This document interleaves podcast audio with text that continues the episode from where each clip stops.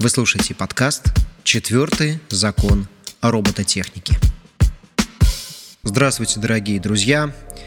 После довольно продолжительного перерыва, о причинах которого вы можете легко узнать ВКонтакте, со страниц участников нашего проекта, мы продолжаем читать рассказы, присланные вами. Сегодняшний наш рассказ написала Ирина Брестер. Называется он «Жизнь – это вечность». Шурша осенними листьями, что россыпью лежали под ногами, переливаясь оттенками багряного, желтовато-бурого и местами еще зеленого цвета, по лесу шел путник. Он был высок ростом и массивен. Длинные белые волосы струились волной по плечам. Глаза его были опущены, прикрыты такими же белыми, как и волосы ресницами – Губы что-то нашептывали, еле слышное. Слов не разобрать, а звучание их сопровождалось неизвестно откуда льющимися разноголосыми оттенками музыки. Путник вел за собой лошадь, белую, молчаливую. Она ступала тихо и неслышно, вгрызаясь в почву, но не оставляя следов. Тишина царила вокруг. Легкий белый туман еле заметной дымкой стелился по земле, укутывая все вокруг своим невероятным преображением. Лес жил так, как мог только он. Навстречу путнику, быстро перебирая по листве своими маленькими ножками, спешила девочка. Она была одета в длинную белую рубашку, из-под полы которой выглядывали коричневые сабо – на голове у девочки был венок, сплетенный из маленьких осенних цветов. Короткие кудряшки падали на лоб. Девочка улыбалась. Путник, поравнявшись с ней, остановился и медленно раскрыл глаза. Они светились ярким синим светом. И в глубине угадывались спокойствие и тишина сродни лесу. Путник был его частью. «Маленькая Агнесса», – певуче произнес он, и сотни колокольчиков отозвались эхом, разнося его по лесу. «Куда спешишь, дитя?» «Меня позвали птицы», — сказала девочка. «Сегодня в час, когда туман поднимется выше уровня трав, они полетят в дальние края, чтобы провести там три месяца тепла и веселья». «И ты хотела бы проводить их в полет?» «Я хотела бы полететь с ними», Агнесса смущенно улыбалась. В задорных глазах горел огонек. Путник казался невозмутим. Его спокойствие иногда принималось за суровость. Так думали те, кто слишком мало его знал. Но Агнессе он был знаком с рождения. Когда над колыбелью появилось его лицо, приветливое, улыбающееся, она протянула к нему свои крошечные ладошки и легко схватила за волосы длинными прядями, спускавшимися вниз. Он не отодвинулся, а напротив, приник к колыбели еще ближе. И новорожденная девочка, еще даже не получившая своего первого имени, подарила ему свою первую улыбку. «Она станет лучезарной», — сказал он, обратившись к ее родителям. «Что это значит?» «Придет время, и вы сами все поймете». Путник исчез так же быстро, как и возник. Произнеся заветные слова над колыбелью младенца, он, взяв свой посох, вышел за дверь. Белый конь ждал его за воротами. Путник взял в руку поводья и отправился дальше в свой вечный, полный странствий и событий день. Шло время. Маленькая Агнеса росла, а путники вспоминала нередко. Поначалу то были смутные воспоминания первого младенческого запечатления. Она с трудом различала их оттенки и потому не могла выразить словами. Когда же ей удалось овладеть общим языком, то образы, живущие в ее памяти, будто снова ожили. Они засияли новыми красками. И вот уже сама Агнесса могла раскрашивать их только ей одной ведомой палитрой. «Когда снова придет он?» – спрашивала она родителей. «Кто он, дитя? О ком ты говоришь?» «Я о путнике». «Ах, вот оно что! Ну, о нем мало что можно сказать определенного. Путник появляется тогда, когда больше всего нужен, или во время самых значимых событий. Каких? Глаза Агнесы были полны любопытства. Ну, например, свадьба или рождение ребенка. А что делает путник, когда приходит? Он благословляет новобрачных, венчает их головы венцами верности из лесных трав, а произносит над ними молитвы. А к вам на свадьбу он приходил? Нет, замешкавшись, ответила мать. Агнеса удивилась. А почему? Ты же сказала, он появляется тогда, когда больше всего нужен. Ну, видимо, в тот день кому-то оказалось нужнее, чем нам, добавил отец, и, заметив, как погрустнела дочь, добавил, не грусти, дитя. Путник всегда знает, когда нужно прийти. Если в тот день его не было с нами, значит, он был где-то еще. А в мой день рождения он пришел, вспомнила Агнеса. Да, это был особенный день. Туман стелился по траве, и на десяток шагов вокруг не видать было ничего. Путник появился неслышно, как всегда. Тихо вошел в приоткрытую дверь и сразу к тебе. Ты плакала, лежа в колыбельке, и как только появился он, сразу успокоилась. Он заглянул к тебе и...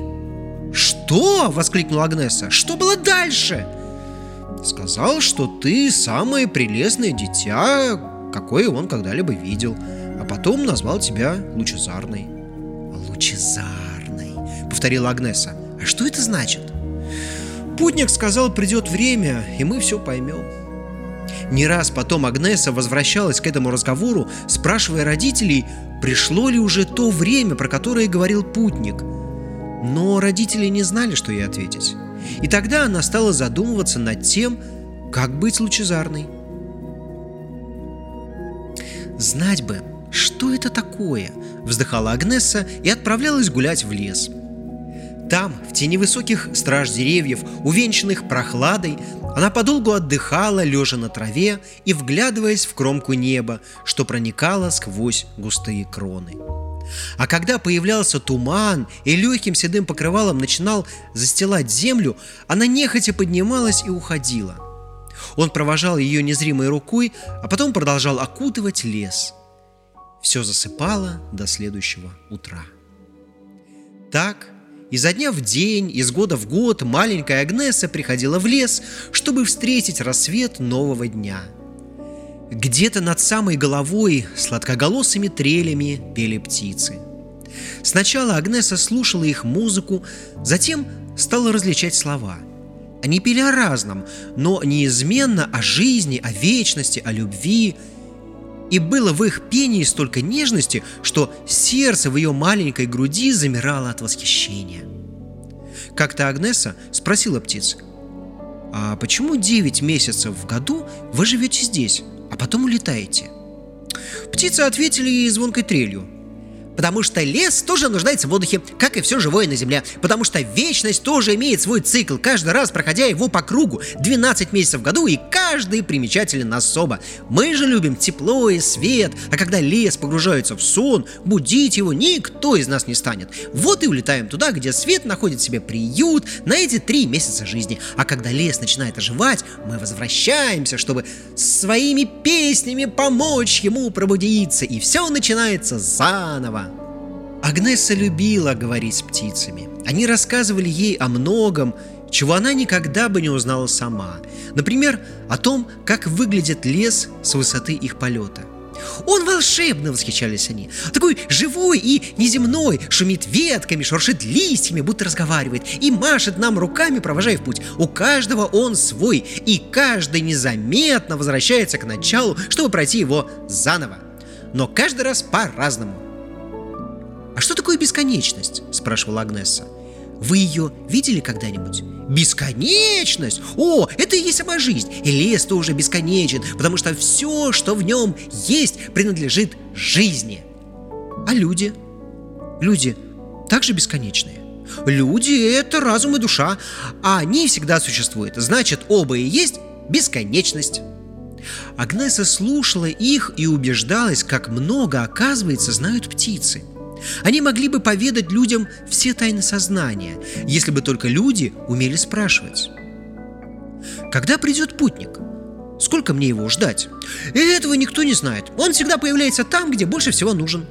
И Агнеса вздыхала и ждала его каждый день. Однажды, когда ей минуло шесть лет, листья уже начали опадать, она по обыкновению прогуливалась в лесу.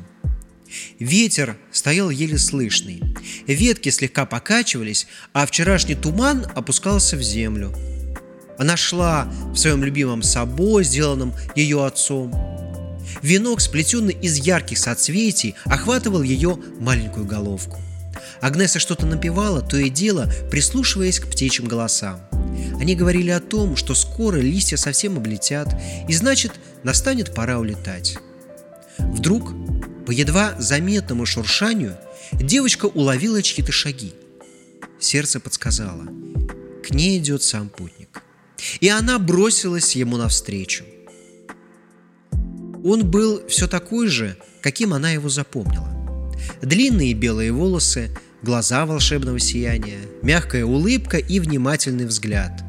Легкой поступью он шел, едва прислоняясь к листьям, а белый конь, что шел следом в унисон его шагов, следов не оставлял вовсе.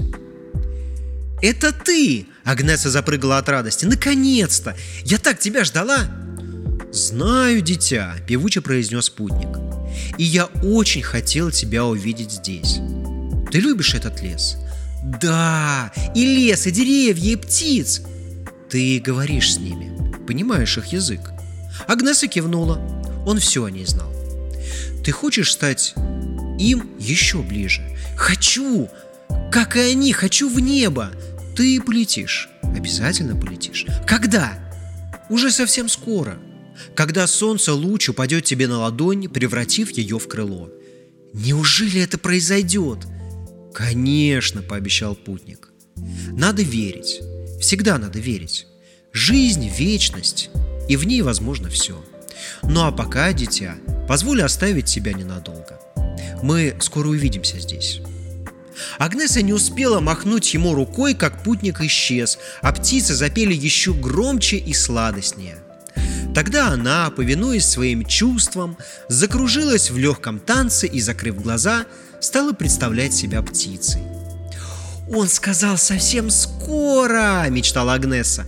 «Значит, я снова его увижу!» И радостная продолжала кружиться. Прошел еще год. И в день, когда она пришла в лес прощаться с птицами, повстречала путника. Он шел не спеша, ведя за собой туман. А листья совсем облетели и шуршали под ногами. «Вот и я, дитя», — сказал путник. «Я пришел, как обещал».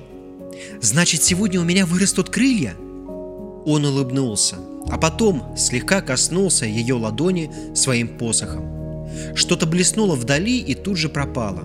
А потом Агнеса увидела, как засияли ее раскрытые ладони. «Агнесса лучезарная», — промолвил путник.